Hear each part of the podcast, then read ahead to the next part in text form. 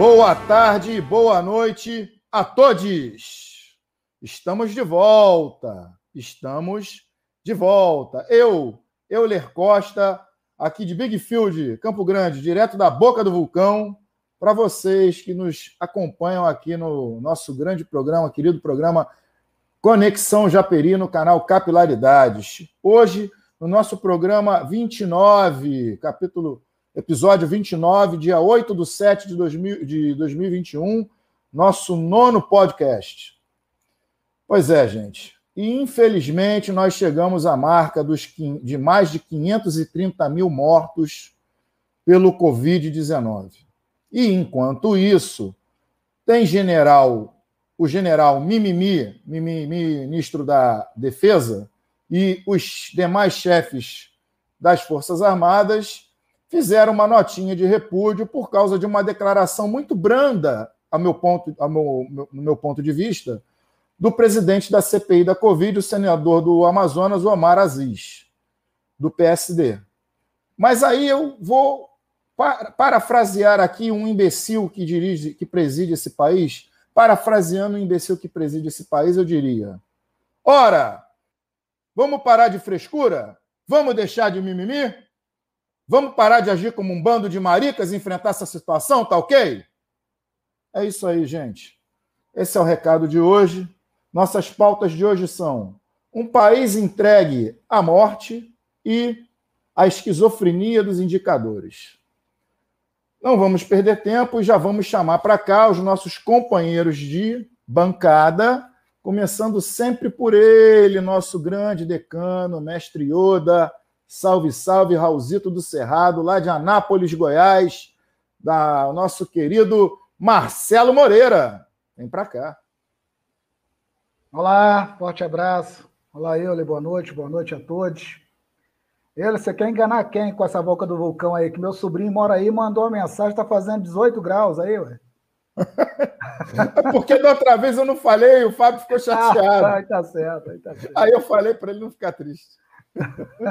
meu afilhado mandou Mas... uma fotinha, pô, tá frio pra caramba, 18 graus. Falei, pô, vem para Nápoles. Há muito tempo que não faz frio aqui onde eu moro, como está fazendo pela primeira vez. Realmente. Ah, vamos chamar ele, né? O nosso multi-homem, o cara que joga nas 11, o Bob Construtor, do Economia em Quadros, da Zona Sul, da Zona Oeste, lá da freguesia Jacarepaguá, que está radicado lá em, em Arraial do Cabo, nosso querido Fábio Neves. Olá, é um prazer. Eu estou rindo aqui com a fala do Marcelinho, do Marcelo Moreira. Na verdade, olha, você tem que falar assim aqui do cume da montanha. Mas é isso mesmo, o Rio está diferente. Lá em freguesia, em Jacarepaguá, de termômetro deu 9 graus dentro de casa. Quando dá 9 graus dentro de casa, do lado de fora está 7. Digo isso porque já peguei frio lá no pé da serra lá e sei como é que é isso. Mas é um prazer estar aqui com vocês, falando, ouvindo e participando desse programa fantástico. E é o trigésimo programa, é isso? Vigésimo nono. Próximo. Vigésimo nono, hein, rapaz? Olha só, hein? Caramba, hein? Já está perto dessa criança nascer, hein? Né? Nessa gestação verdade, desses verdade. nove meses, na é verdade? Verdade, isso aí, são 38 semanas, né? Aí, então daqui a pouquinho a criança nasce. Rapaz, um tá, grande tá, tá abraço. Tá Está crescendo igual o superfaturamento das vacinas compradas pelo Centrão opa, aí, né? Opa, opa, do Centrão. Opa, Lele, opa, Lalá. Agora a gente vai trazer para cá o nosso alquimista, lá da terrinha maravilhosa e bucólica do Rio da Prata, aqui também de Campo Grande, o nosso querido Arthur Luiz. Vem, Arthur. Boa noite, boa noite. Do Voz Operária. É... E ele vai falar do sininho que eu esqueci. Ele vai falar. É isso que eu ia falar, porque o Euler ele sempre esquece, ele, ele sempre esquece de falar que, que aqui, e eu não erro mais agora, que eu sempre fico ligado que fica aqui do lado da bandeira, então eu já faço aqui. Você clica aqui, você tem o símbolo e você segue a gente. E só uma coisa que eu queria falar, é, que tem relação com o programa anterior é, e que tem a ver com a, com a live que nós fizemos aqui na terça-feira, que teve bastante gente vendo aqui pelo Capilaridade. é, que, que hoje, infelizmente, a, não, não só o ataque da Polícia Civil, que teve ao é, acampamento, a Polícia Militar hoje decidiu novamente prender o Eric Vermelho, que teve que sair é, pelo simples crime de tecnicamente ir conversar com o pessoal que está lá no CEP, ver se estão precisando de necessidade. Então, mais um problema relativo à situação do direito à moradia. É, e tem um pouco a ver com, com a primeira pauta que nós vamos falar aí. Não, não é, só, não é só o direito à moradia, não. Me permita dizer, o direito de ir e vir também, né? o direito de liberdade de ir e vir, de se comunicar, de expressar, de, de, de porque já tinha sido preso a primeira vez sem nenhuma é, prova de nada, né? Já tinha sido Sim. uma arbitrariedade, sem até ter sido provocado por um órgão judicial, foi uma, uma decisão do delegado. E aí agora de novo, né? É impressionante. Bom, vamos lá para a nossa primeira pauta, puxar, começar a tocar o trem. Não posso nunca esquecer de falar isso. E um país entregue à morte, meu querido Marcelo. Ah, eu, Leí, é enfim, é isso, porque, bom, você já começou falando, nós ultrapassamos a marca aí é, de 530 mil vidas perdidas é, para a Covid e esse negócio desse Google aqui, toda vez que eu falo, esse Google Assistente fala comigo. Essa, mais de 530 mil vidas perdidas para a Covid por conta desse desgoverno. E é, o que o Arthur chamou a atenção, você complementou agora, né? É, as pessoas estão sem o direito de viver, né? sem o direito de viver. É, me chamou muita atenção essa semana né, o caso que ocorreu aqui perto, 45, 47 quilômetros daqui, em Goiânia, de um cidadão de 33 anos que teve 50% do seu corpo queimado, porque desempregado, com sua esposa também com, não possui um trabalho né, regular, é, com necessidades financeiras. Ele não tinha, a família não tinha condições de comprar um gás de cozinha e ele tava, foi fazer almoço utilizando gás, utilizando-se de álcool, né? A esposa recebeu a notícia, algum vizinho correu dizendo que a casa estava pegando fogo. Quando ela chegou, o marido tremendo todo, com coco 50% do corpo queimado, a cozinha já toda, né? É, perdeu os móveis.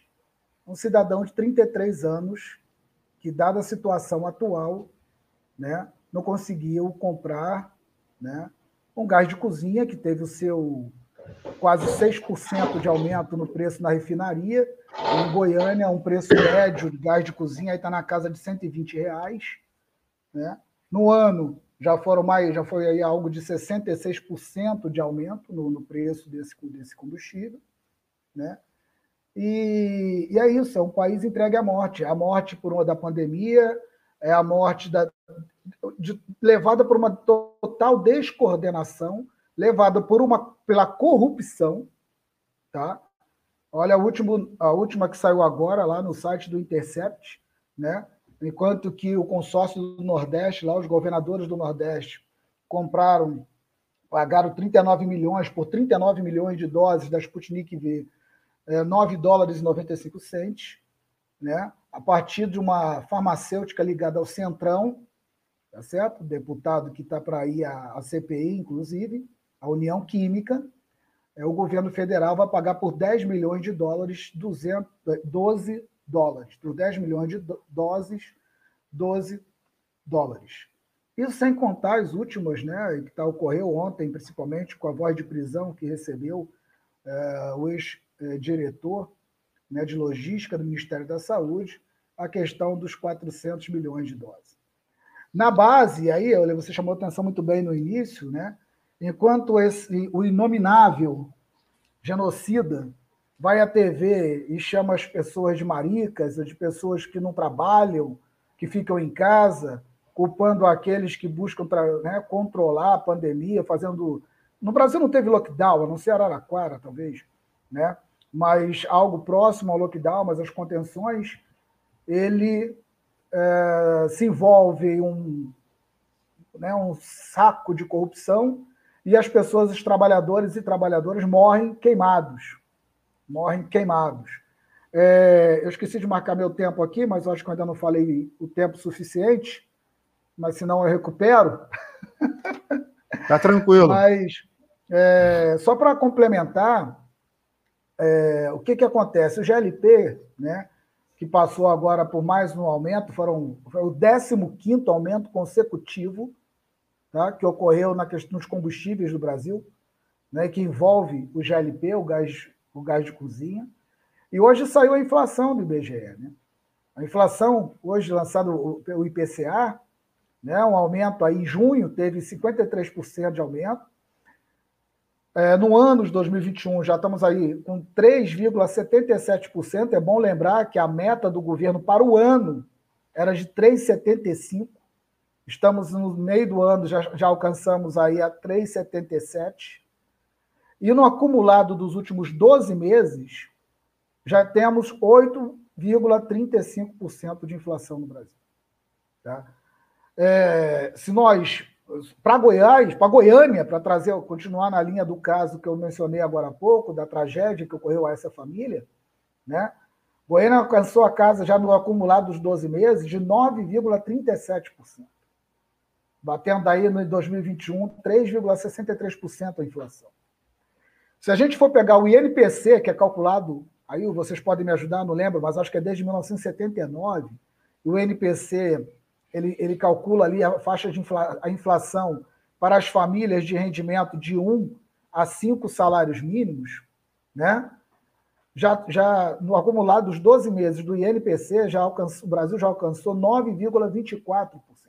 É uma total descoordenação, Euler. Então, assim, essa ideia de que o Brasil está entregue à morte, está entregue à morte por um desgoverno genocida, um desgoverno assassino e que não tem a mínima política econômica para tirar o país da confusão em que ele ajudou a meter.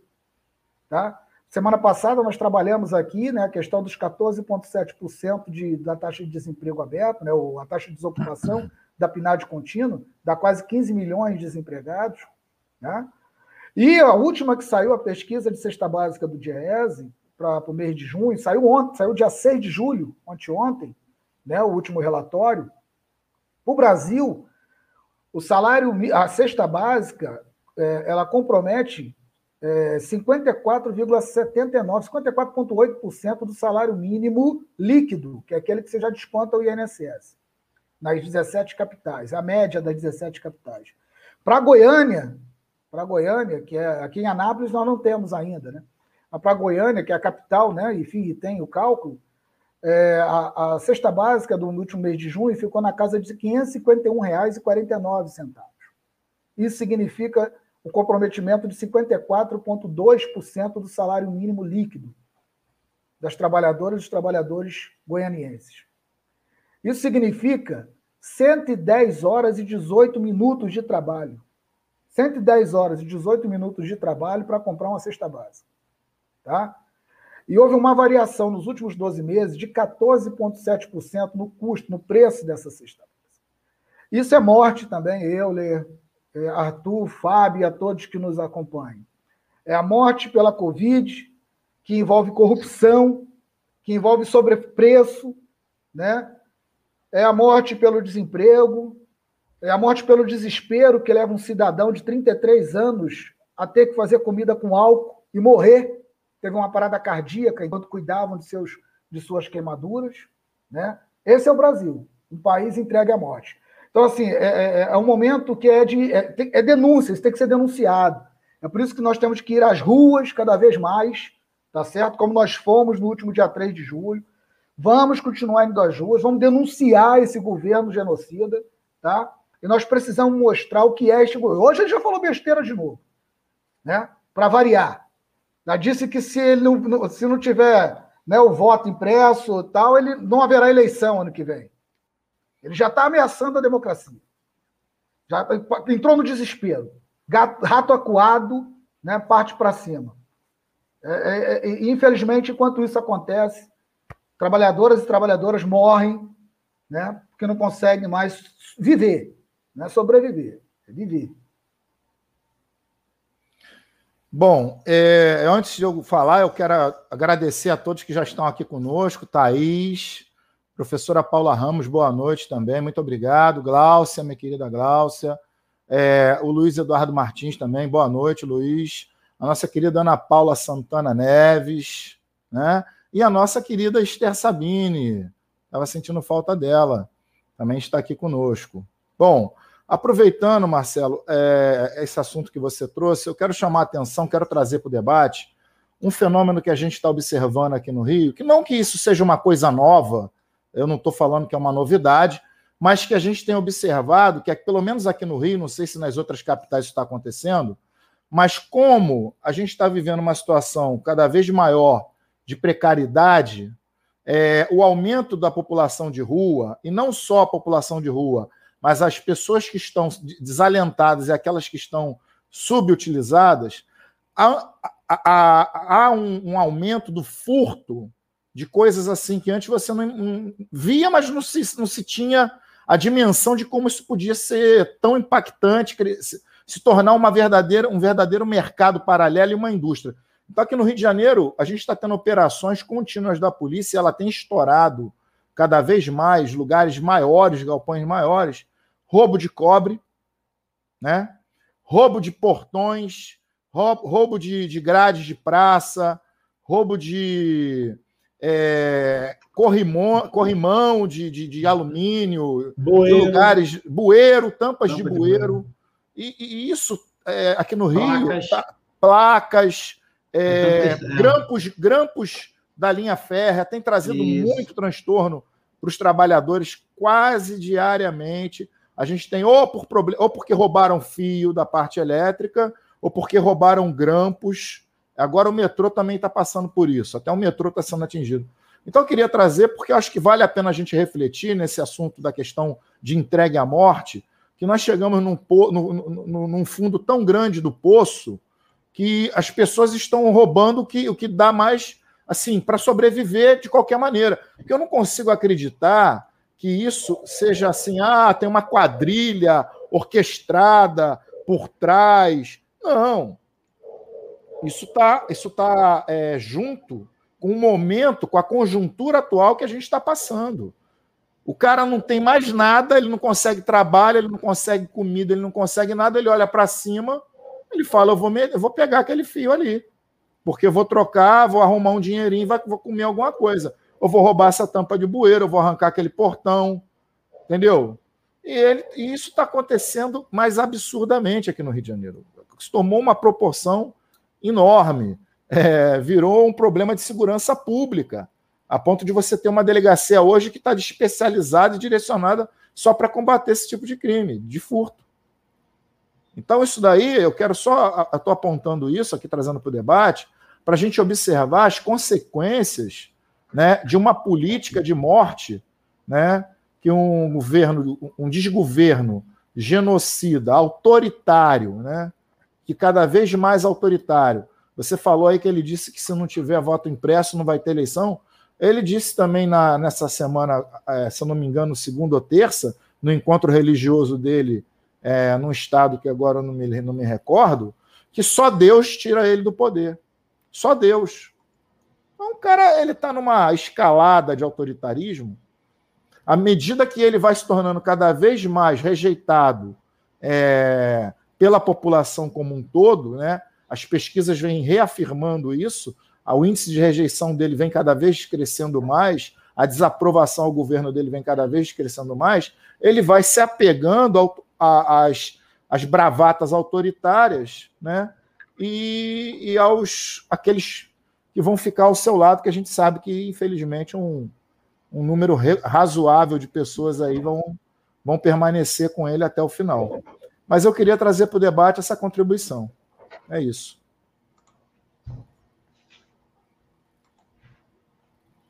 Fábio? É o Fábio. Opa, sou eu mesmo, né? É, meu querido. É, no, meu, no meu chat privado, aí é o que dá. É, no meu chat privado.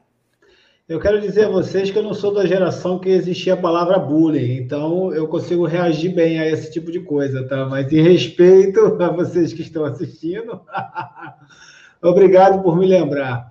Marcelinho, é, consultei aqui o Google e realmente o INPC começa a série histórica em 1979, tá bom? É, o aumento do GLP é, na pesquisa que eu fiz aqui, já acumula mais de 30% aí acumulado do ano. E o GLP ele tem uma relação direta com o preço do petróleo. Essa questão não vai ter fim, tá? Porque, por exemplo, aqui em Cabo Frio, segurem as cadeiras aí, tá? Aqui em Cabo Frio, o preço da gasolina é R$ 6,60 por litro. E segundo o frentista lá, que eu brinquei com ele, que a gasolina estava barata, né? Que tem que custar 10 reais, ele vai aumentar, hein? Vai tá vindo um novo aumento aí para gente repassar aí para vocês. Falei assim, tá bom, quando chegar a 10 reais eu começo a reclamar. Porque, na verdade, assim, essa política de preços que foi implantado lá pelo Temer, né? E vem aí com Pedro Parente, Pedro Parente foi o responsável por implantar essa questão. Não, isso, nós não somos flexíveis para baixo. Essa frase não é minha, essa frase é do nosso professor Sidney Ramos, lá de Economia 2, de 19, nos, nos primeiros semestres de 1993, ele falou isso para a gente. Os preços não são flexíveis para baixo, são só flexíveis para cima, quando muito constante. Então, alcança um novo patamar, isso não desce. Realmente, né, a, a como a gente chama aqui, a botija de gás, ou, ou P13, né? É, só sobe. E, Marcelo, o que é lamentável disso tudo, dessa situação, é assim, infelizmente, esse cidadão que faleceu não é o primeiro que sofre acidente, que muitas pessoas vão ficar marcadas para a vida toda.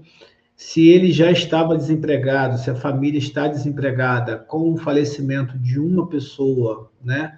já é menos um para contribuir nesse processo todo.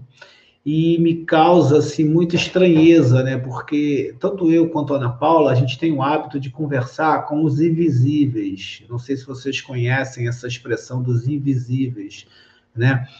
Os invisíveis são aquelas pessoas que você passa e você não cumprimenta, que você não enxerga, que é aquela pessoa que está te dando o álcool gel na entrada do supermercado, que está medindo a sua temperatura, que é a menina ou o rapaz do caixa do supermercado, que é o faxineiro, a copeira, né? São os invisíveis, né? E eu tenho muito por hábito conversar com essas pessoas e tenho muito respeito e apreço por elas.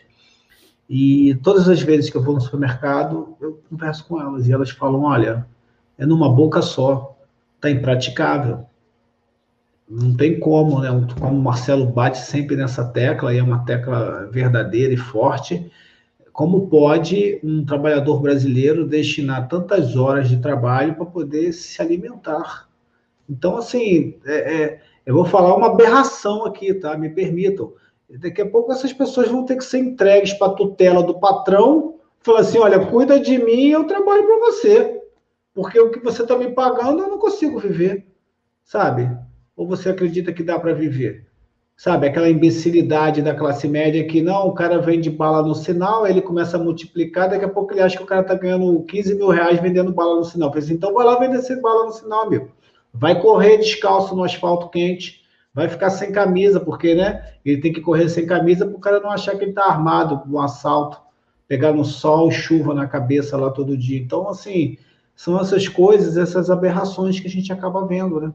E, e assim, o, o Inominável, ele chegou ao poder porque as pessoas votaram nele. Eu me lembro da campanha quando o Collor virou presidente, as pessoas votaram no Collor. Depois ninguém votou, mas votaram nele. Então alguém, alguém, né? Eu costumo dizer o seguinte: 55 milhões de pessoas aí, em média, né? Votaram no inominável, ele se tornou presidente. E essas 55 milhões de pessoas, eu não vou usar a palavra aqui, mas que cabia bem, né? ferraram a vida de 210 milhões de habitantes, porque a população que votante gira em torno de 100 milhões, 110 milhões. Então, nós estamos refém de todo esse processo. E isso não é uma questão queixosa de quem está aqui marcando posição contrária de oposição. Né? Eu não estou nesse processo aqui do, do mimimi, como tanto é chamado. São os indicadores, que é até tema da nossa próxima pauta. A pobreza é perceptível. Você olha as pessoas e você percebe no dia a dia, no cotidiano. Então, gente, não, não, não existe outra fotografia, não existe outro processo é, associado a isso. Entendeu? Verdade aí, Esther, te agradeço. Agora todo mundo votou no Amoedo, né? Eu, eu acho que ela, eu acho que ela escutou o que eu pensei, exatamente é, como você falou, eu pensei exatamente nisso. Todo mundo votou é, no Amoedo, ele foi eleito. Amoeba, é, o Amoeba, né? Votaram no Amoeba, e aí o Inominável, que já foi eleito durante praticamente é, sete mandatos, através de urna eletrônica, o filho dele, né? Foi eleito vereador com urna eletrônica, um para deputado vezes. federal, o diversas outro, vezes. O outro foi duas vezes deputado federal, mais votado, inclusive. Uhum. E o, o, que virou senador também já tinha sido deputado estadual duas vezes. Tudo com, e, foi, e foi acenado com urna eletrônica, tudo com urna eletrônica. Tudo com urna eletrônica. Ou urna, é, é, ai, urna eletrônica, até engasguei. Então, assim, me causa muito espanto e muita tristeza esse processo, porque aqui está né, a, a, fala de uma pessoa que se preocupa com o próximo. Porque, na verdade, é o que a gente esquece, as pessoas não conseguem ter essa compreensão, e por isso que muitas das vezes, na, no que eu passo para vocês, eu procuro ser bem conceitual. Existe um efeito multiplicador desse dinheiro. Então, se eu tenho uma vizinhança que empobrece, eu também estou empobrecendo. Se meu vizinho empobrece e não consegue melhorar a casa dele, ele sofre uma desvalorização do imóvel e o meu imóvel também desvaloriza porque está na redondeza. Se eu começo a ter problema de furto de N coisas, como o Euler bem colocou aí, eu começo a ter problema de prestação de serviço público. Então, é uma pobreza que vai gerando no entorno, é o shopping que, né, da, da periferia que as lojas começam a fechar. Por quê? Porque as pessoas não têm dinheiro para comprar os produtos. Então, assim, esse, esse, negócio parece que não tem fim, é um, é um, é um, um tobogã de, de coisas miseráveis e realmente as pessoas não se comovem com isso, não se incomodam com isso e acreditam, né, como eu falo, vamos ganhar a eleição com ideologia, com debate, beleza, vamos fazer isso. Agora, depois que você se torna lá o representante daquela nação, daquele estado, daquele município, cara, você governa para todos. E aí é prática, aí é operação, aí é arregaçar a manga e se debruçar diante dos problemas, sabe? Eu digo isso porque eu tenho muitos parentes que são de cidade do interior, né? E a cidade do interior tem uma coisa bem legal, porque você vê o vereador na rua, né?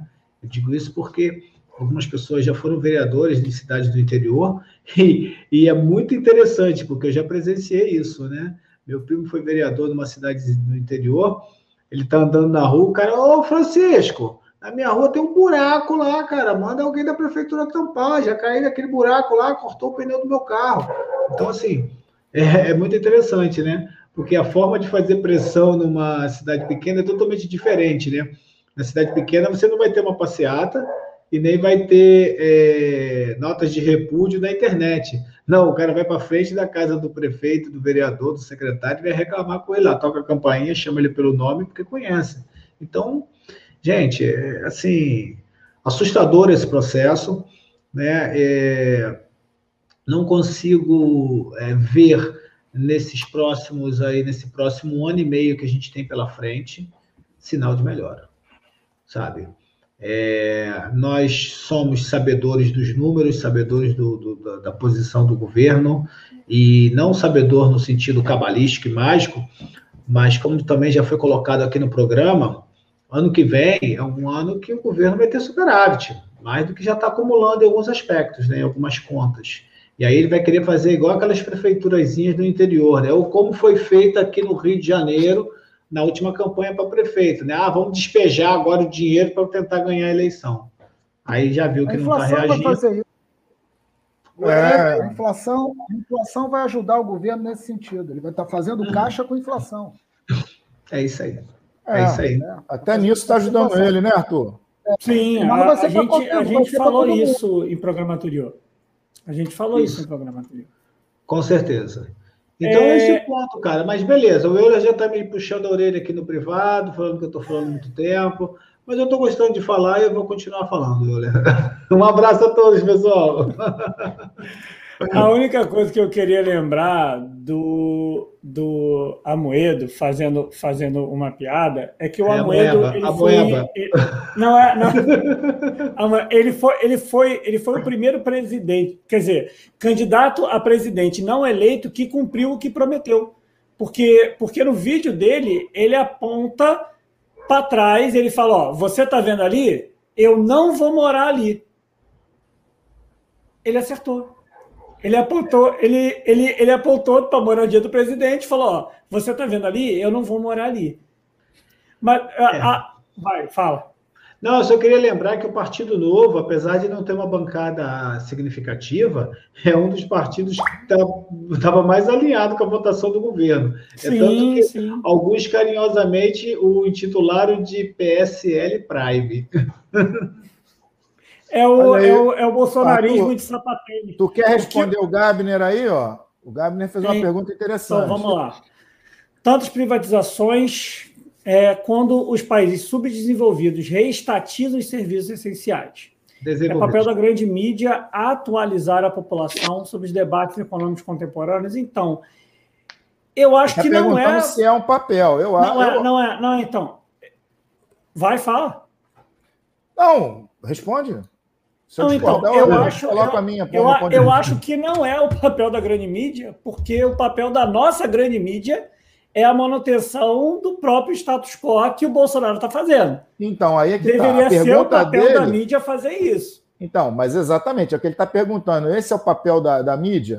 É o papel da mídia. Só que a mídia brasileira não vai fazer porque ela é exatamente. uma mídia a serviço de uma burguesia entreguista e subalterno. Exatamente. Mas Exatamente. A, a, a, pergunta dele é, é, pertinente. E sim, seria sim. o papel de dizer que a Alemanha, que a França, que a Inglaterra, é, que a, é, é, países como Portugal estão reestatizando várias Vamos. empresas, sim. como empresas de, é, da parte de distribuição de energia, como da, da parte de correios, da parte de é, distribuição de, de, de água, tudo não é, isso. Não é, não é à toa que a grande mídia também não gosta de se posicionar é, no suposto é, é, aquele, aquele é, capitalismo a lá chinês.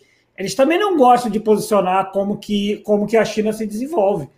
Exatamente porque se eles tiverem que posicionar como que a China se desenvolve economicamente, eles vão em conta exatamente que eles sempre colocam no dia a dia. Mas é, sobre. É, sobre... Só, só, um, só um pitaco, Arthur, que já que já, você já foi mesmo rodado, é só um pitaco. Então, entre 2000 e 2017, foram mais quase 900 serviços reestatizados no mundo.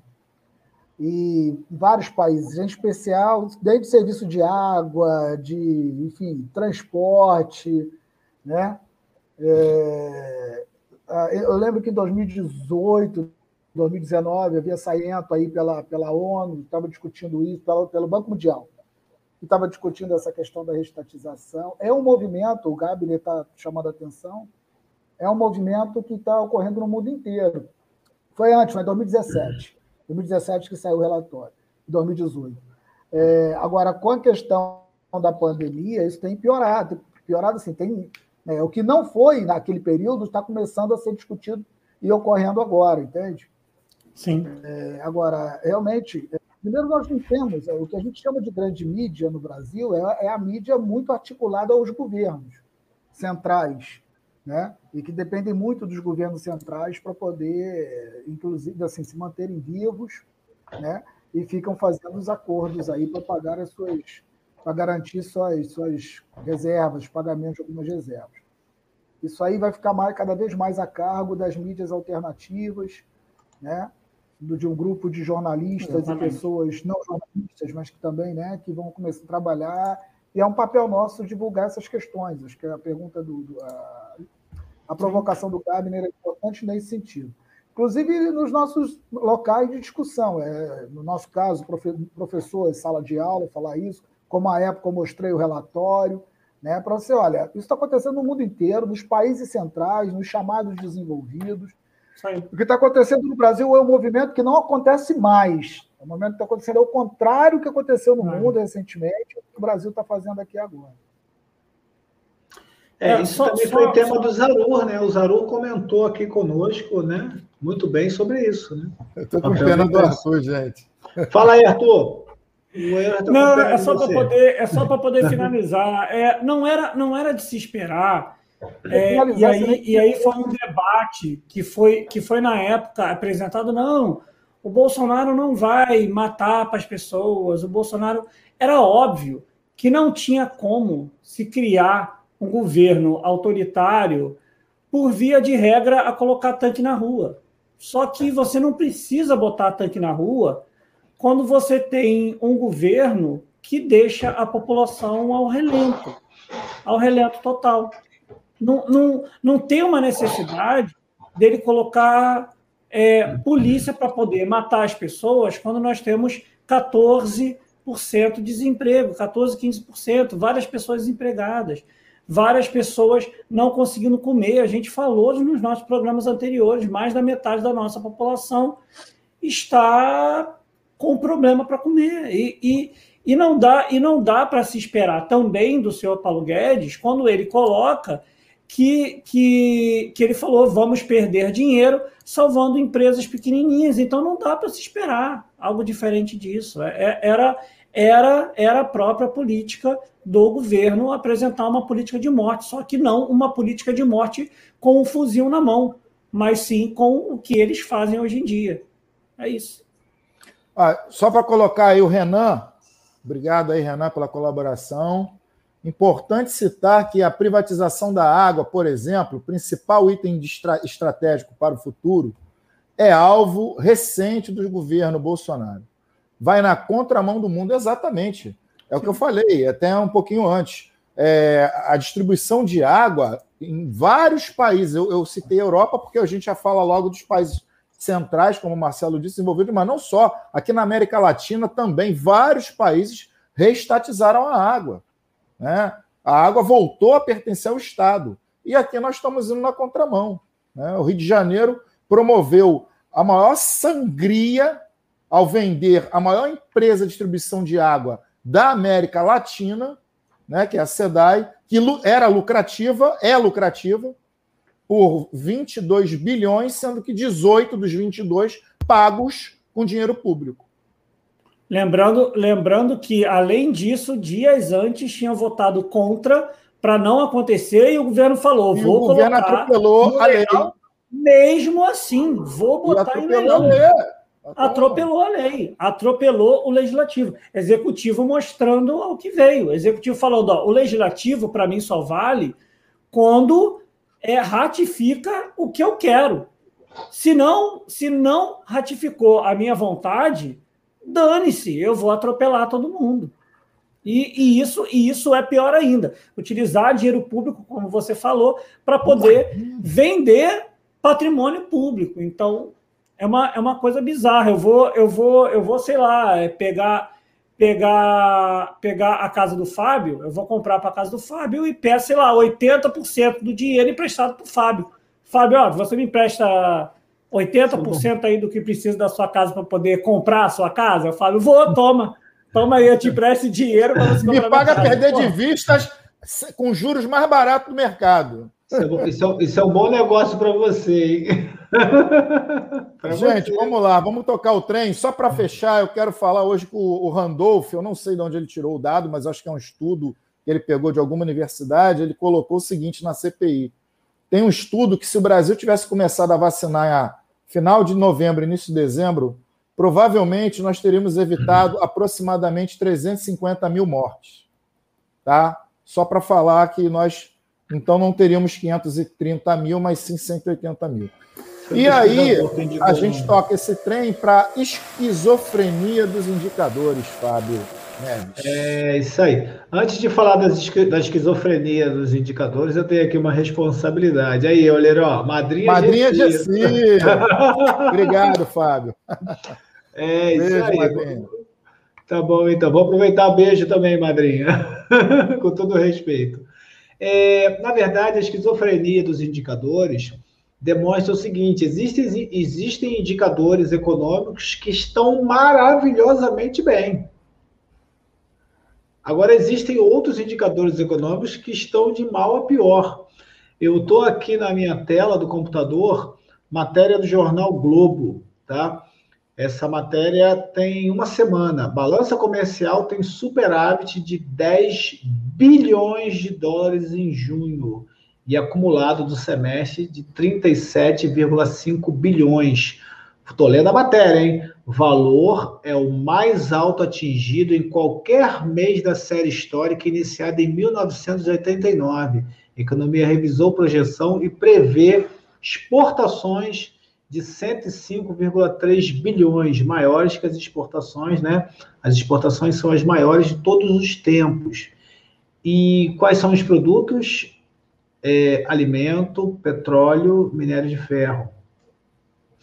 Aí vem o lado bom desse processo? Sim, qual o lado bom? O Brasil está tendo superávit, mas alimento, então é por isso que você não consegue mais comprar o arroz, o feijão, a soja está bombando, né? Por isso que você não consegue pagar menos de que 6, 7 reais no litro de óleo de soja. Então, tudo isso está batendo a porta de nós trabalhadores, porque a inflação de alimentos está batendo a porta e está puxando de uma forma significativa essa inflação. E essa inflação, ela também está sendo puxada por uma outra coisa, que são os reajustes dos preços controlados pelo governo. Então, não se preocupa que tem um outro que está batendo a porta aí, que é elevação das tarifas de fornecimento de energia elétrica. Então, assim, esse tipo de coisa é que está cada vez pior, está cada vez batendo a porta e nos é, sacrificando aí, ó. Olha aí o Zaru, o Zaru aí ó, participando aí conosco, né? Boa noite, né? Esta privataria, como em outro desgoverno neoliberal e entreguista, né, do Fernando Henrique, é tratada como positiva para o povo, né? Com falência de com, com a falácia de chamar venda de patrimônio público como modernização. É verdade, Zaru, isso aí está batendo a porta e nós tocamos aqui no ponto que o Gabner e o Renan trouxe, que é esse papel da imprensa em divulgar isso quando é levado a sério, né? Esse é um ponto. Então, a inflação está aí, galopante, associada a esses preços controlados pelo governo. Aí a gente vai partir para outros indicadores, né? Como o Marcelo tanto gosta do mercado, né, Marcelo? Esse ser, essa entidade aí que está aí, né? Nos rodando, né? Eu sei que você não gosta, eu, tô falando, eu, sei, eu só estou falando para provocar, né? Mas o, o mercado, teu cabelo. O mercado somoar. É, o, mercado, o, teu cabelo, o teu cabelo diz muito a respeito do seu comportamento. Está questionando. É isso mesmo, parabéns mesmo, é. nós para provocar. E aí tem uma matéria também do Jornal Globo, né? Para pegar a mesma fonte, é de hoje, dólar sobe nesta quinta-feira e fecha em alta pela oitava vez seguida. Olha que interessante, que questão esquizofrênica, né? Você está tendo um superávit, você está tendo uma entrada de moeda estrangeira de uma forma significativa, então, a grosso modo, a reserva cambial brasileira está boa, né? Vamos falar dessa maneira, mas, dada essa instabilidade política e econômica, né? O mercado, né, como eu já provoquei, já catuquei o Marcelo nesse sentido aí, o mercado não está satisfeito, porque, primeiro, essa instabilidade interna, política, que está afetando a questão econômica já de longa data. Começa aí né, com Temer, do Temer para cá. Final, da verdade, do governo Dilma, por conta daquele impeachment que não deveria ter, e o Barroso já até Golpe. Admitiu isso, né? É, o golpe. Muito tarde para ele admitir, né? Eu acho é, bem, bem, é... bem cínico, né? Mas parece tem... aquele. É, parece aquele meme da, do. É, o WhatsApp. meme do Barrichello. Não, do WhatsApp. Não, o Barrichello não, porque eu gosto muito do Barrichello. Mas eu falo do meme do cara que tem um relógio todo quebrado e fala, não veja a hora, né? Então, esse tipo de situação. E aí o dólar dispara, a Bolsa de Valores em queda, Então, assim, a Bolsa de Valores já está captando a poupança do pessoal da classe média que está fugindo aí dessa taxa básica, que, que agora está subindo, mas estava baixa. Então, o cara está se arriscando aí no mercado de, de ações. Né? E também por conta de participação de estrangeiros nesse processo. Então, o Brasil está cada vez mais exposto, não nunca deixou de ser agrícola e mergulhou de cabeça né? Como naquela coisa que você vai numa cachoeira, né? A primeira coisa que o seu pai ou sua mãe fala, ó, não pula na cachoeira de cabeça porque você pode sofrer um acidente grave, né? Então, estamos pulando de cabeça na cachoeira, gente. E o Brasil retrocedeu esse ponto. Então, essa esquizofrenia, pessoal, está muito associada a isso. Estamos bem numericamente num ponto, mas estamos péssimo numericamente em outro, e estamos de uma maneira horrível com relação à questão social né, que são todos esses indicadores que a gente sempre debate, a gente sempre mostra aqui. Fábio, você também está como trombeteiro do Apocalipse, você gosta. Não, eu não gosto, eu não queria, eu gostaria de estar errado. Eu queria fazer igual o William Bonner, né? igual a Miriam Leitão na época do Lula, que dava notícia de cara fechada, né? Assim, o Brasil bate recorde na geração de empregos. O Brasil diminui a fome. Lembram disso, gente? Eu adorava aquilo, né? É, a, que, a, que, eu mais gosto, a que eu mais gosto é a cara dele de quando, de quando acho que o Lula é, é eleito a primeira vez. Que ele faz uma cara para dentro, mas com tanta é, raiva, mas com tanta é, raiva. É, é. é, assim, eu queria estar errado, para ser bem sincero com vocês, eu queria muito estar errado. Eu queria que é, as pessoas nos ouvissem e falassem assim, aí, cala a boca, Fábio. O, o mito está produzindo, está gerando emprego, renda, vacinou todo mundo. Aí tu, porra, é verdade, né, cara? Falei um monte de besteira e tolice. O cara realmente eu não gosto dele, mas o cara está fazendo o papel dele, está gerando emprego e renda, está cuidando das pessoas, está garantindo a segurança alimentar. E aí, o que está acontecendo? Nada disso. E a população empobrece. A população morre queimada, como foi o tema da primeira pauta, e outros mais outros e outros acidentes associados a tudo isso. Então, pessoal, quero aí passar a palavra para vocês, mas a ideia é essa, essa esquizofrenia que está cada vez mais batendo a porta. E aí polariza porque o cara se agarra num número mostra aquele número positivo que ele quer, né? Aí só para fechar, hein? Não é promessa não, só para fechar. Parece aquele meme, né? O avião tá caindo, aí aparece o cara da tripulação, ó, nosso avião tá caindo. Por que, que não fala dos aviões que estão voando? Só fala do nosso que está caindo. Porra, porque tu vai se ferrar, amigo. É isso aí, a palavra está com vocês. E o abacaxi está com uma cela aí, ó. Não, eu não vejo nada de bom nessa porcaria. Eu acho que nós estamos no, no, no inferno. O copo está muito menos do que meio vazio, entendeu? Não tem nada de bom para ser falado. Está uma desgraça a vida no Brasil. Como diria Milô Fernandes, o Brasil tem um passado enorme pela frente. Tá tem um enorme passado pela frente, uma coisa do tipo. Né? E nós tivemos o maior. Um grande futuro pelas costas também, né, Marcelo? É, é. é. Um grande futuro é, pelas costas. Se continuar do jeito que está, vai ser isso mesmo, cara. O, é, nós temos a maior taxa de desemprego desde o início da série, 2012. Nós temos o maior bloqueio do Ministério da Educação e Cultura. Nunca antes na história desse país.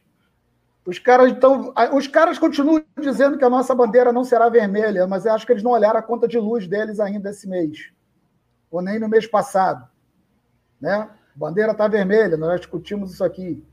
Tá certo? Ah, nós falamos no primeiro bloco, né? o preço, a inflação, as pessoas, o Fábio memorou agora, as pessoas estão morrendo porque não tem dinheiro para comprar gás de cozinha. Estão comprando, estão, estão pegando galho para fazer comida a lenha, e outros estão morrendo queimados, igual o caboclo aqui de Goiânia, 33 anos de idade, um jovem morreu queimado porque foi fazer almoço com álcool. Então não tem nada, o copo está muito menos vazio. Existem, existem várias questões que são amplas mesmo, tem que discutir, tem que, mas no, no nosso dia a dia, o Fábio falou da questão dos invisíveis. no ano passado, enquanto a gente estava discutindo, estava sendo discutida a questão dos 600 reais, apareceram 330 milhões de invisíveis. Pessoas que não tinham conta, pessoas que estavam desempregadas, pessoas que não apareciam. E, essas pessoas invisíveis foram as culpadas pela inflação de alimentos, o preço de alimentos. Porque elas correram para os supermercados, aí de uma hora para outra o, preço dos 5 quilos de saco de arroz, que estava 10 reais, passou para 23. É, eu vi isso acontecer. Eu ia, eu estava fazendo a compra pelo aplicativo. Eu falei, não, eu vou lá no mercado fazer essa compra. Quando eu cheguei lá, o cara estava tirando a etiqueta de 11 reais, passando para 18 reais, o mesmo 5 quilos de arroz. Eu falei, amigo, deixa eu pegar esse anterior. Falei, não, não pode, não pode é o cacete, dá licença, deixa eu pegar esse 5 quilos de arroz que estava que estava 12. Não pode, não pode eu vou esperar um minuto para pagar 19. Agora, eu esperava que a população ia ocupar supermercado, chutar o balde mesmo, mas não aconteceu.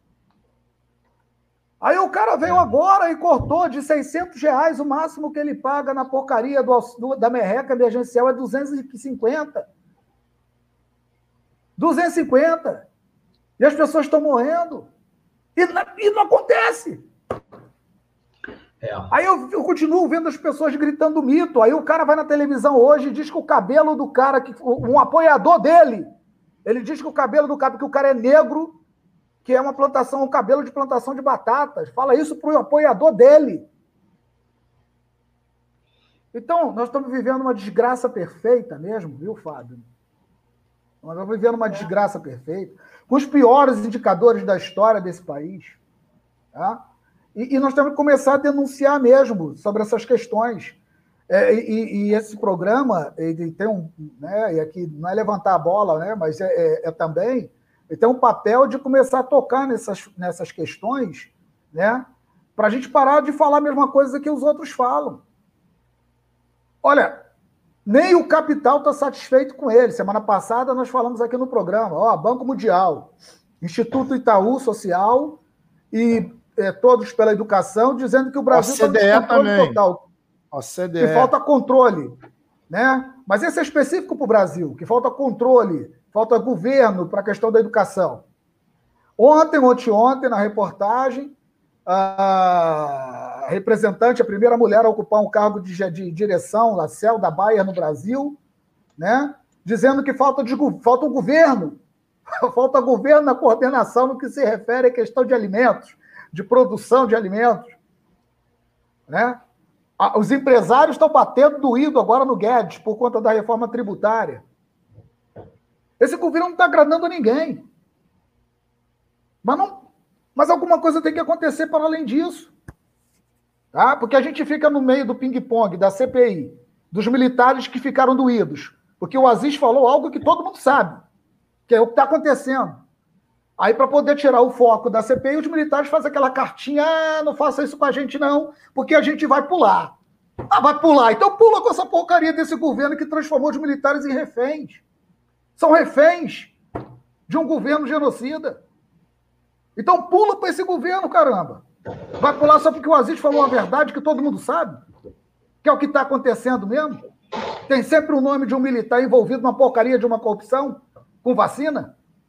Isso não quer dizer que todos os militares, assim como nem todos os professores, falam do jeito que eu falo. Ué. É.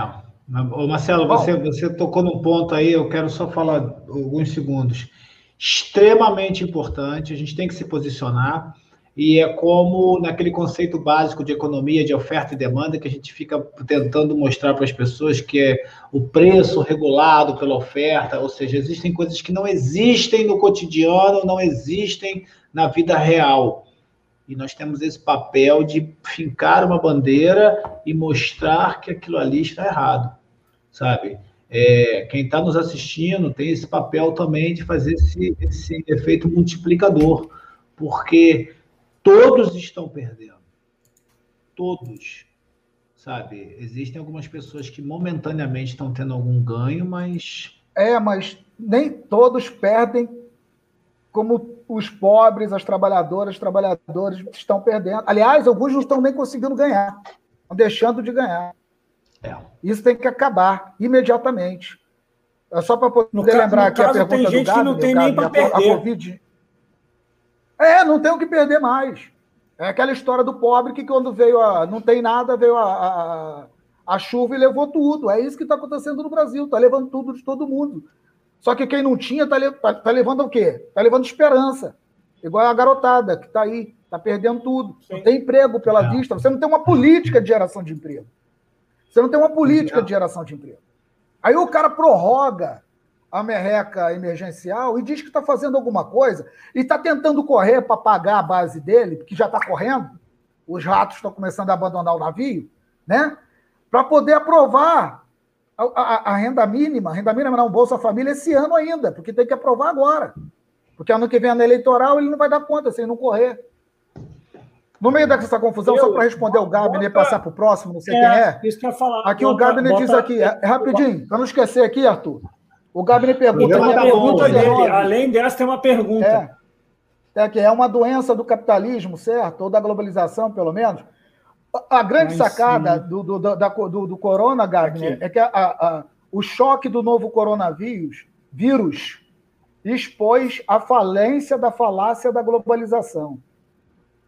Tá? Nós estamos em uma crise sanitária, econômica é, e civilizatória Agora, hoje é, é Covid. Amanhã volta tudo normal, que é a crise sistêmica, a crise financeira, o capital especulativo parasitário, até que venha outra pandemia. Vai ter outro nome, Não. seja lá o que for. Olha só, tá? a, variante, a variante Delta já está no Rio e São Paulo, tá, Marcelo? Então. Não, está aqui COVID... em Goiás. Dois. Aí. Um casal que veio, um casal de Goiás. Aqui, ó. Ainda está aqui. Uma, a, essa fala daqui do Gabner, ela, ela, é bem, ela é bem interessante, porque, a, porque o Marcelo entrou em uma parte dela, mas eu vou, eu vou é, responder. Ele, ele fala assim: seria o ódio e a falta de consciência de classe que, no, que nos empurrou para esse abismo.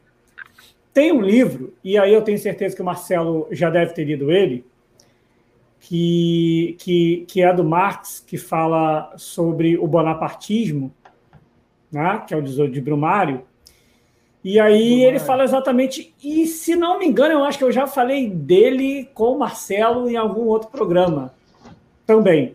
Fala sobre exatamente esse processo, esse processo que ele coloca como bonapartização, que você induz um certo, um certo inimigo para a população em, uma, em, em, um, um problema, e aí a partir desse problema você estimula dentro dessa população uma sensação de, de aversão a um viés ultra-reacionário, que é o que se criou aqui. A questão é como que era possível no, é, no caso, impedir... Aversão, não, né?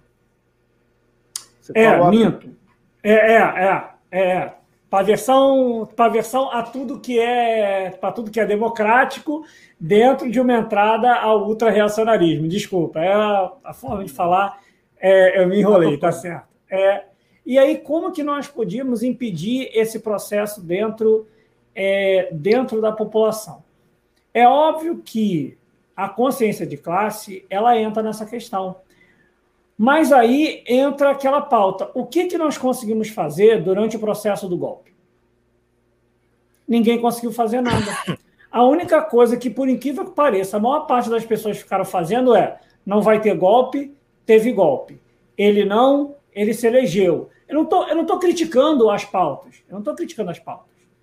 Eu estou falando aqui, a gente tem que parar de achar que uma fala resolve a situação.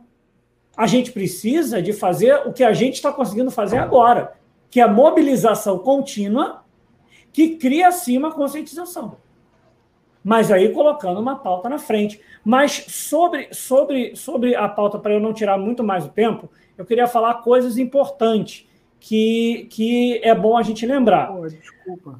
O PIB inteiro está com menos 3,8. Ou seja, menos 4. A gente não está com crescimento. A gente não está com crescimento. E o setor de serviço, o acumulado dele está com menos 5 que é exatamente o problema que foi criado dentro da pandemia e dentro da falta de política do governo. E aí eu quero deixar novamente o truco no programa. Eu acho que eu já desci esse truco mais de sei lá quantas vezes. Eu quero ver o economista me justificar por que aumentar a taxa Selic vai resolver um problema de inflação que não é originário de consumo. A gente não está tendo consumo. E até hoje tem gente economista que mete esse caô de que está se aumentando a Selic para dar um certo nível de controle. Não tem nível de controle. A taxa de juros não vai dar nível de controle assim. É porque do mesmo jeito que tem químico, fala, não.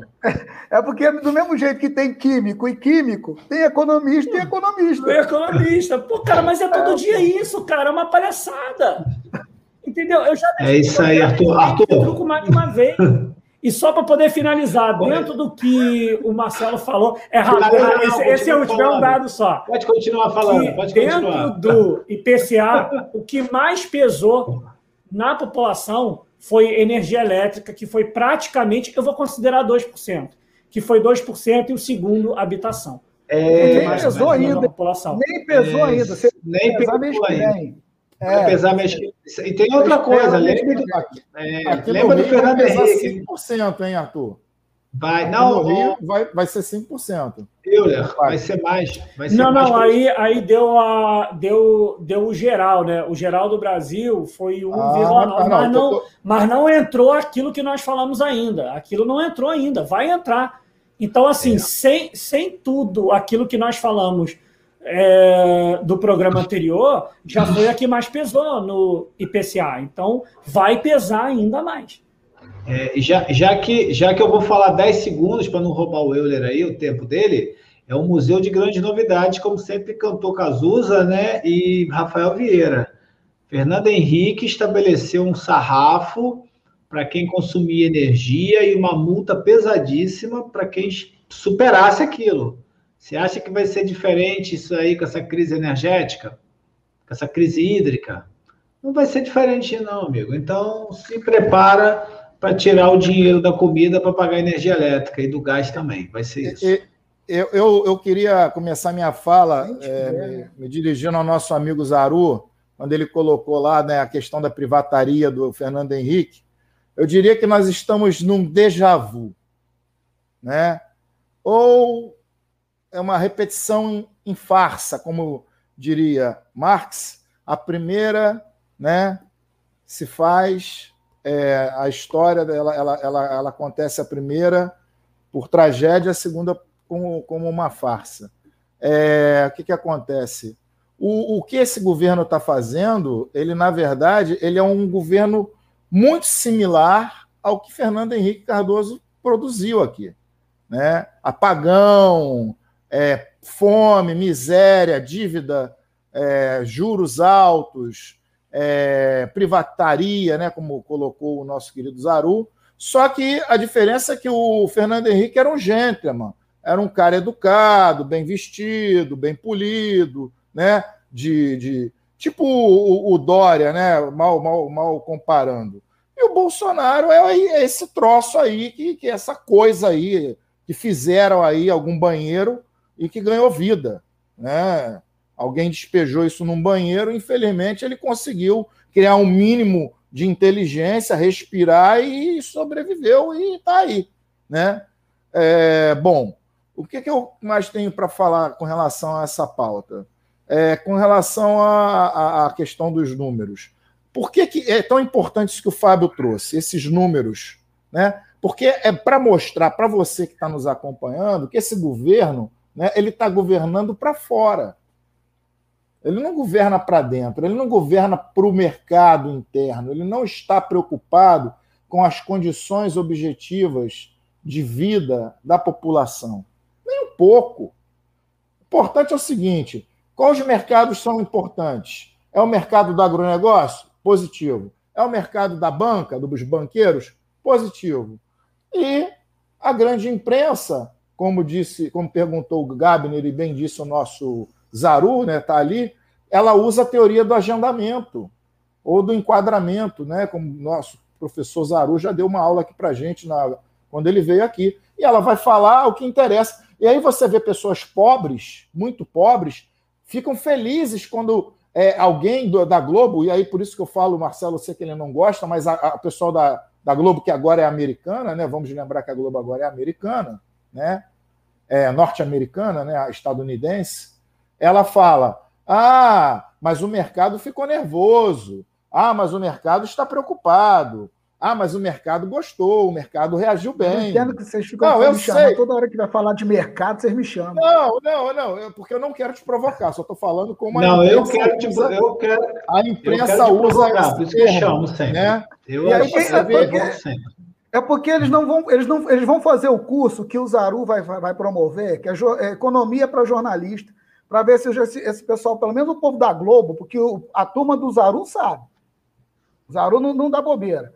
Agora, a turma da Globo não sabe que não existe o mercado, existem os mercados, são vários mercados, mercado de trabalho, de cerveja, graças a Deus, mercado de, de, de, de peixe, aí tem o mercado financeiro, mercado cambial, ué, ué. Aqui, aqui perto de casa tem um mercadinho também, que eu compro pão de manhã, café. Isso aí. É, pois é, pois é. Então, e aí as pessoas ficam ali felizes, oh, o dólar caiu, ah, a bolsa subiu. Mas o cara não tem dinheiro nem, coitado, para mal ou porcamente comprar a comida do mês.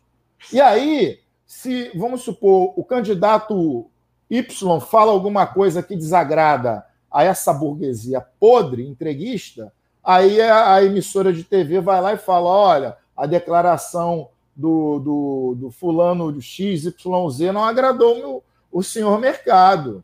Aí as pessoas já ficam, meu Deus, se ele ganhar, vai ser péssimo para a gente. Quando, na verdade, não vai ser péssimo, pelo contrário, vai ser bom. Porque quando é ruim para a burguesia, é bom para o pobre. É isso que a gente tem que entender de uma vez por todas. E entendam de uma vez por todas: vocês não são burguesia. Definitivamente. É, não são. Não sou, não. Outra coisa, só para fechar minha fala, é com relação aos seus militares. Os militares. É, os militares estão limpinhos. Ora, pelo amor de Deus, faça-me o favor, senhor Braga Neto. Faça-me o favor que o Omar Aziz não falou, não foi nada do que vocês merecem ouvir. A realidade é que desde a redemocratização, vocês estão restritos à roubalheira do quartel. E aí o temeroso trouxe vocês de volta à cena. E vocês estão fazendo o que vocês sempre fizeram. Diga o Norberto Odebrecht lá do túmulo dele que sabe o quanto teve que dar para vocês para o Odebrecht crescer e fazer um monte de obra no Brasil. Pelo amor de Deus. Seus hipócritas, parasitas. Tá entendendo? E essa opinião é minha. Tá, ô, não, já, você não viu o orçamento? Braga orçamento, cerveja, é. cerveja, carne. Pois é. Até o, é, o bonequinho do, é, é, do, do picanha, É porque é picanha, é, bonequinho do barril, barril de, de, de, de Brahma. É, é aqui, ó. Para as filhas, são, foram 20 bilhões de pensão no ano passado. Entendeu? Ah, mas parou em 2001. Parou em 2001, mas só quando acabar, quando morrer a última. Está pagando essas pensões desde 1930. É o, é o sistema de segurança social mais antigo do Brasil, é, é, a pensão dos militares. E, aliás, Agora, de falar, a Previdência Militar é que mais arromba a Previdência brasileira. Olha só, olha, antes, Marcelinho, de falar, se... é o seguinte, ó, Marcelo, segura essa. Eu quero dizer que eu estou tentando ser burguês e eu já tenho um fundo aqui com piano bar, tá bom? Isso, faça como o Fábio. Assim, assim como o Fábio, vocês serão burgueses. É só é, daquela última. Eu nem falei nada do, do teu chroma aqui hoje por causa daquela que você me pregou da última vez, mas a. Olha aqui o chroma aqui, ó. De hipocrisia, de hipocrisia e essas, essas besteiras aí, que você chamou a atenção muito bem. É, olha o que, é que nós temos hoje. Quem voltou para o Brasil para se cuidar com a bandalheira, com, as, com aquela turma que faz. Como é que é aquele, aquele ministro Prego, que está ganhando um dinheiro danado do Brasil no Banco Mundial lá fora. Ah, é. O ministro da, da, da Educação. É, é, é, que diz que os ah, universitários. É, vai, os universitários faziam pra... bandalheira, não, ele usou outro nome na, na universidade. É Balbúrdia, Olha Balbúrdia. Quem vo... Balbúrdia. Balbúrdia. Balbúrdia. Olha quem voltou para o Brasil para se cuidar na USP. Olha quem na voltou para o Brasil né, para se cuidar na USP. no hospital do Sistema Único de Saúde, garantido pelo contribuinte. Né? Olavo de é Carvalho, ultraliberal, é não aguentou pagar. Não aguentou pagar o sistema de saúde norte-americano, não. Voltou para se cuidar no Brasil. É porque ele não se enquadra no Obamacare, né? No meio da balbúrdia. Esses sem vergonhas, rapaz, tem que ficar exposto. Esses sem vergonhas tem que ser exposto em praça pública. O Brasil não é. tem o direito de repetir essa história no ano que vem, quando, quando a população for às urnas. O cara está estagnado com 24%, que apareceu de novo hoje na última pesquisa. Já bateu a tampa dos 51%. Né? E aí, no pessoal da renda de dois salários mínimos, aí onde ele mais teve é, a rejeição. Né? Então, nós não temos o direito de repetir. Nós temos que fazer um trabalho bem feito. Nós não podemos repetir o que, o que aconteceu em 2018 nesse país. Para que essa turma pare de falar o que fala, enganar a população, matar a população, e esses velhos sem vergonha, filósofo, nem de boteco ele é filósofo, porque nós somos filósofos de boteco. Esse sem vergonha. Pelo menos isso nós somos. Acumulando, Marcelinho. Sem vergonha volta para o Brasil para poder se cuidar em hospital é. público. É. Esse ultra neoliberal. E vem na surdina, né, Marcelo? Se a imprensa não é, divulga, ninguém ia saber, né? Marcelo acumulando, é assim Marcelo acumulando função, hein? Marcelo acumulando função. Professor de economia, filósofo de boteco. Rapaz, no boteco saem as melhores ideias. Rapaz, Na sala de fiquei, aulas também. Eu Mas eu, eu quero aproveitar para parabenizar. É, eu quero aproveitar para parabenizar 8, 8 de julho, dia da ciência, dia do pesquisador. Isso. Parabenizar, porque sem dinheiro, só tomando está tendo trabalho para sobreviver como ser, ser, cientista nesse Brasil, é difícil ser cientista nesse Brasil, ainda tem que receber essas porcaria que mete o cacete e agora vem para o Brasil utilizar do serviço público os cientistas. Vem, vem para a balbúrdia, vem para a balbúrdia cuidar da saúde. É, agora tem um, tem um ponto interessante que é o seguinte, né? Quem me conhece sabe que eu sou um grande fã do Raul Seixas e está tendo aí relançamento remasterizado de diversos vídeos dele. E tem uma música do Raul chamada Sociedade Alternativa, que é a música que faz o faz ser convidado a sair do Brasil, né? Em 1974, como ele bem, bem falou. E tem um momento do show que ele canta que ele diz assim: Olha, a gente não tem um hino, mas se nós tivéssemos um hino, esse seria o nosso hino, Viva a Sociedade Alternativa. E ele diz assim: eles estão entre nós, e é muito fácil saber quem são. Aí ele começa a cantar Viva a Sociedade Alternativa e você olha para o lado, né, naquele momento do show ali que ele retrata, dá para imaginar bem isso, quem não está cantando. Então, gente, muitas situações que eu me posiciono contra, seja com frentista, seja com uma pessoa mais simples, seja com caixa de banco, qualquer outras pessoas, e ainda muitos se calam. E aí eu uso o Raul para dizer, você se cala porque você ainda concorda. E aí entra essa teoria né, da comunicação, lá do agendamento e do enquadramento, como bem colocou Zarur. E, para minha surpresa, muitas pessoas simples ainda se identificam e defendem e dizem que não, estava muito ruim, por isso que ele não está conseguindo, e apelam para alguns argumentos. E aí está o nosso papel de esclarecer essas pessoas eu não ataco nem agrido essas pessoas. Eu procuro esclarecer para elas esses pontos, entendeu? Fala aí, Olher, está tentando dar um dia. Não, eu queria aproveitar, é, eu queria aproveitar essa tua fala para responder um Gabner, que eu, eu ia falar, esqueci, quando ele falou seria falta de consciência de classe. O que eu quero dizer para você é o seguinte: não existe consciência de classe num país que foi construído sobre uma base escravocrata escravista patriarcal.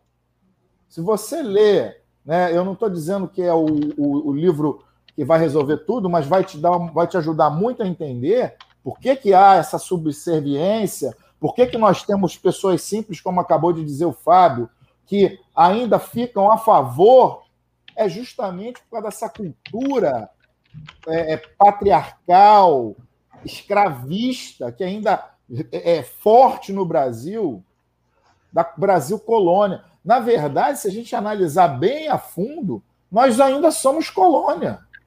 É.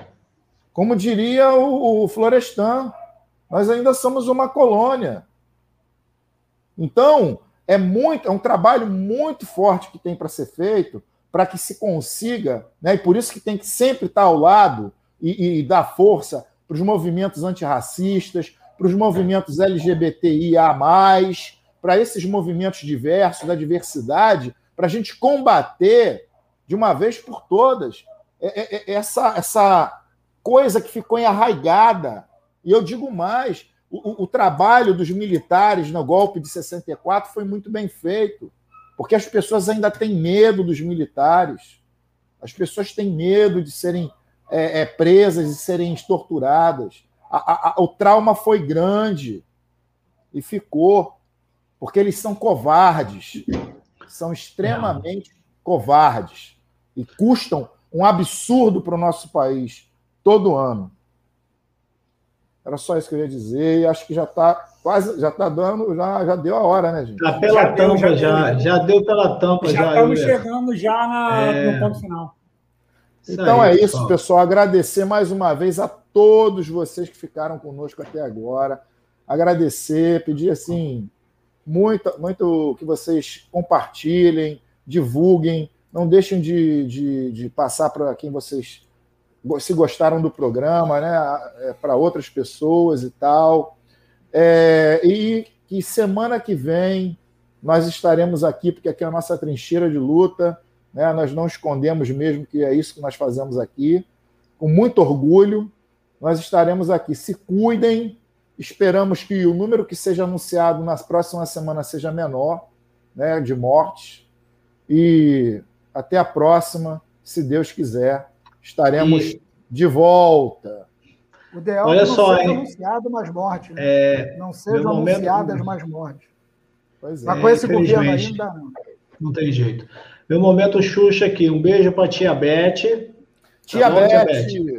Isso aí. Falei e também, ó, ó, ó, madrinha, madrinha Gessi, hein? Eu, não fica com ciúme, não. Já fui, já sou mais um afiliado. Tem hein? problema, não, tem problema. Não ficar reclamando, não. O coração dela é do tamanho do mundo, não tem problema, não. um beijo para todos. Beijo, pessoal. Fique com Deus.